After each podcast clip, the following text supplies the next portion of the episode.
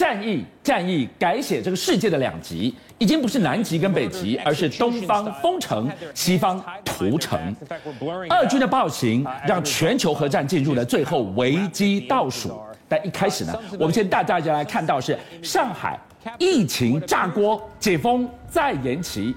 就告诉大家怎么来解读这一场没有终点的封城，已经从上海外溢到昆山。昆山什么地方？这是台商最重要的电子基地，也是全球工业之母，PCB 最重要的生产所在。如果说上海是中国的金融心脏，昆山肯定是电电子业最重要的引擎。我想今天一开始从上海带我们看起，一旦昆山起火的话，将如何牵动全球断链？就像跟我们在之前上海的浦东、浦西鸳鸯锅、阴阳锅，他在封控的时候就讲了，这八天如果能度过的话没事，对，八天过不去的话，代际大掉，大掉喽。北上广深那一这个病毒会跑得快了，现在昆山受影响了。先讲上海，一起守护。多少人都已经进到上海了？各区一方有难，八方驰援。你看到江苏、山东、天津、河南、陕西、湖北、湖南、安徽、江西、海南、广东、浙江，连解放军都来，对不对？是。大家都要一起守护，守护上海，有用吗？越守越大动。观众朋友，过去在去年，大陆封城没事，可这次不是封城，是封控哦。为什么封控才八天会越封越乱？我先跟大家讲哦，这两天出现了一天一点七万例。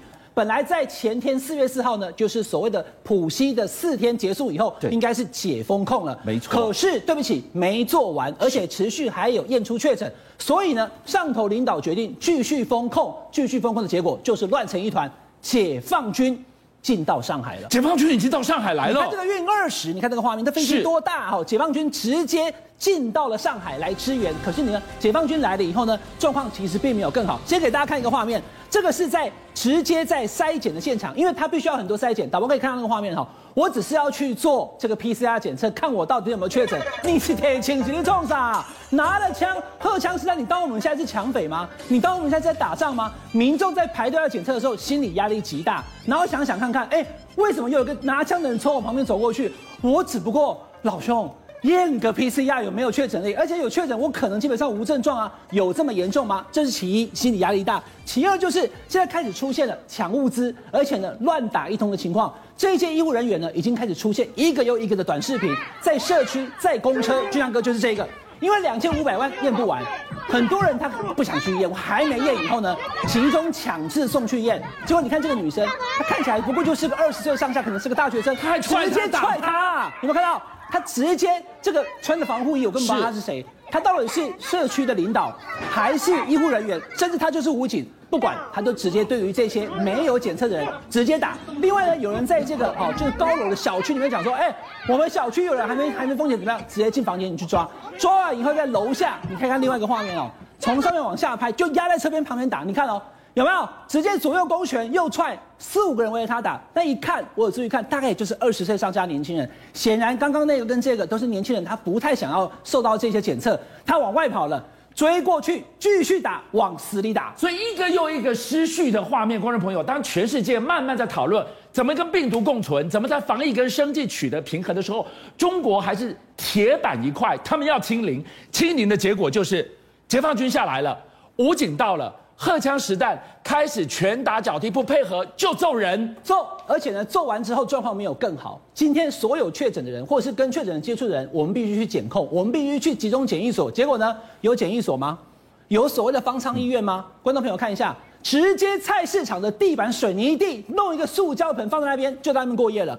原本没有确诊的人，通通也被传染了。所以那个画面一出来以后，导播给大家看那个画面有没有？你就会知道说啊，怎么现在目前状况会是这么的严峻？所以我们讲说，即刻封控。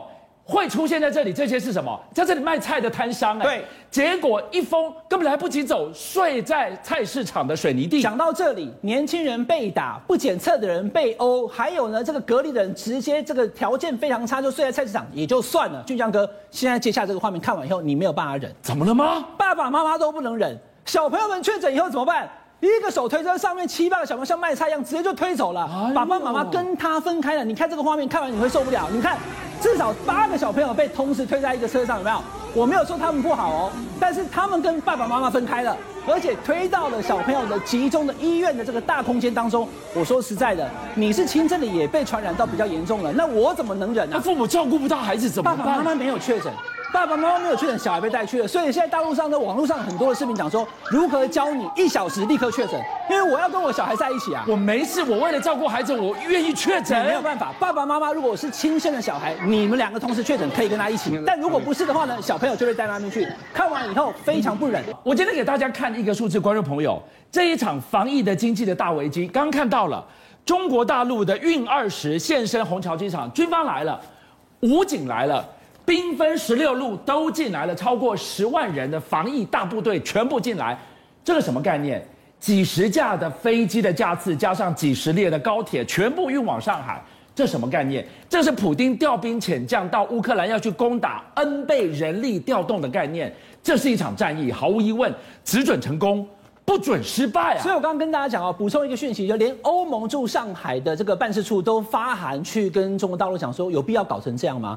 现在全世界没有人在要求清理的这种程度，上海想要做清理，我了解。习近平主席讲说，我下令要清理，可是你基本上办不到。那因为办不到，你又延迟要，所以呢就会变成是整个风控无法解除，民众的生活开始乱套，而且呢经济的生活，我们之前讲的不能太久。现在已经出现了很严重的情况了。我记得上礼拜跟大家讲，一百六十艘船在这个上海港外面等，对不对？对。俊相哥，一个清明假期过去，这四天过去以后，你看到这是什么东西？又是红色的点点。密集恐惧症的人，拜托这个你就不要看了。三百艘以上的货运轮已经在上海那个上海港外面已经没有办法了，完全进不来。之前才一百五十艘、一百六十艘，现在立刻 double 上去了。现在三百了，再不解除，再过两天变五百了。所以呢，这个东西影响了整个中国大陆的经济，因为最重要的港口上海港东西进不来。那没有办法，它就会影响整个中国大陆的经济。上海大塞港，观众朋友，我们刚刚提过，上海是全世界最大的货运进出口的港口，它就是一个物流的晴雨表。四天整个塞港 double 上去。那这个多严重，对经济造成什么样的冲击？我跟大家讲，上海港它其实代表了中国大陆所有吞吐量的百分之十七呀，将近五分之一。那你今天上海港废掉以后，你的东西进不来，你也无法到其他城市去。嗯、那么原本的订单，海外的这些货物通通进不来，而且物资会缺乏，对，经济会受影响。这是上海，但是我要跟大家讲，上海之外，现在连昆山都开始出现疫情。那刚跟大家讲上海那个情况哦，山东也有，昆山也有，到处都有，所以情况就会变得非常的复杂。现在昆山这个跟我们台上比较有关系的，昆山现在防控也升级，都讲防控，可是其实比去年封城还要乱。六号到八号要轮休减产，所以呢，整个昆山我们知道就是电子业，现在电子业整个受影响，因为它必须要先停工，又或者是轮流上班，甚至有一些人确诊以后，像刚刚上海一样，直接就被叫去检控以后无法上班了，所以呢，冲击了昆山目前的电子业的情况。昆山这个地方，如果外溢效应到了昆山，昆山也比同上海这么严格的封控的话，观众朋友，啊，这代志已经这样大掉。为什么？台商我们讲过，长三角所有台商投资百分之四十更多堆在长三角，长三角重中之重就在昆山。别的不讲，我们讲一个东西，工业之母那个 PCB 印刷电路板。就在这里耶！来，专业的听一下哈，PCB 就在昆山，它是电子工业之母。现在目前因为停工，可能断链。那如果你听不懂 PCB，你应该听过和硕吧？哎，听过友达吧？仁宝吧？台湾在昆山的电子厂是应该会因为这样子而受到影响。再来，你再听不懂没关系，完全不懂经济也不懂 PCB，你有没有用 iPhone？你有没有买电视？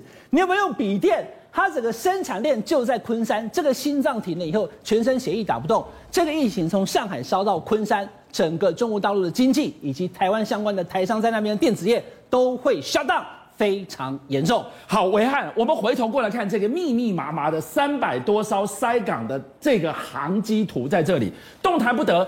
但是我们看到了上港集团，他们否认，哎，没有塞哦。那我请问你，没有塞这些点点，怎么回事呢？嗯、好，如果没有塞，你回头退一万步说，昆山宣布从今天开始一连三天轮休减产，你过去再严重都不可能让里面的机器停工哎。对，刚刚跟你讲，过去都不可能轮休减产，过去都不可能有这么多密密麻麻，但现在发生了。所以回过头来还是要讨论，为什么习近平主席他要求清零这个指令，因为指令一下。必须使命必达，对，可你做不到。上海的市委书记他叫做李强，李强现在目前传出，因为没有把上海给管好，习近平不满意了。可是他其实是习近平的子弟兵哦，而且上海的市委书记，他的层级，大家看这个画面，远远的拍就是李强，好，跟李克强，李克强来到上海看哦，李强是当地的市委书记，在上海他是最大的，但是上海乱啊，刚刚已经看你看乱成这样了，问问李强到底怎么回事？外传习近平的不满。那除了李克强来之外呢，有一个人非常重要，就是国务院的副总理，他叫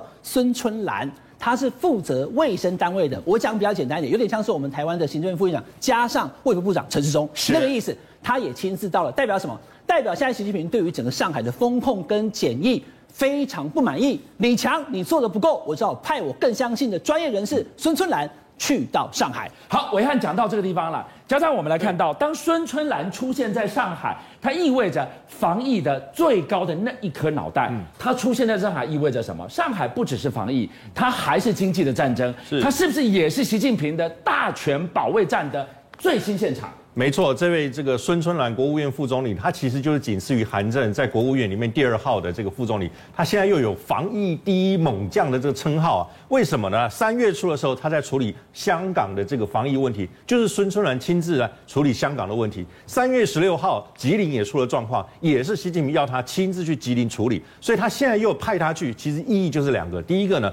他毕竟呢，孙春兰其实他已经要退休了，退休前还来搞这么一大局啊，不外乎就是习近平不放心李强。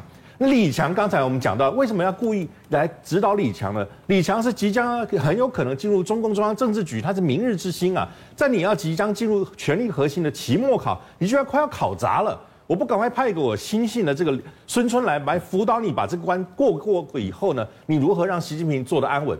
第二个意义就是孙春兰这是讲得很清楚，他说呢，不犹豫不动摇，也就是总方针清零，动态清零总方针是不动的，他不要让上海的人还怀疑说我有没有可能啊与病毒共存，这样的想象是不存在的。所以换句话，孙春兰到现场到上海就是两个意义：第一，巩固习近平跟李强在现有处理上海的安全。维稳的状态，不要再出差错。第二个，借助孙春兰他防疫的这个经验来控制，但最后其实他这个动态清零，如果没有办法改变的话，我想上海这一局未来几天要怎么办呢？恐怕还有观察的。邀请您一起加入五七报新闻会员，跟俊相一起挖真相。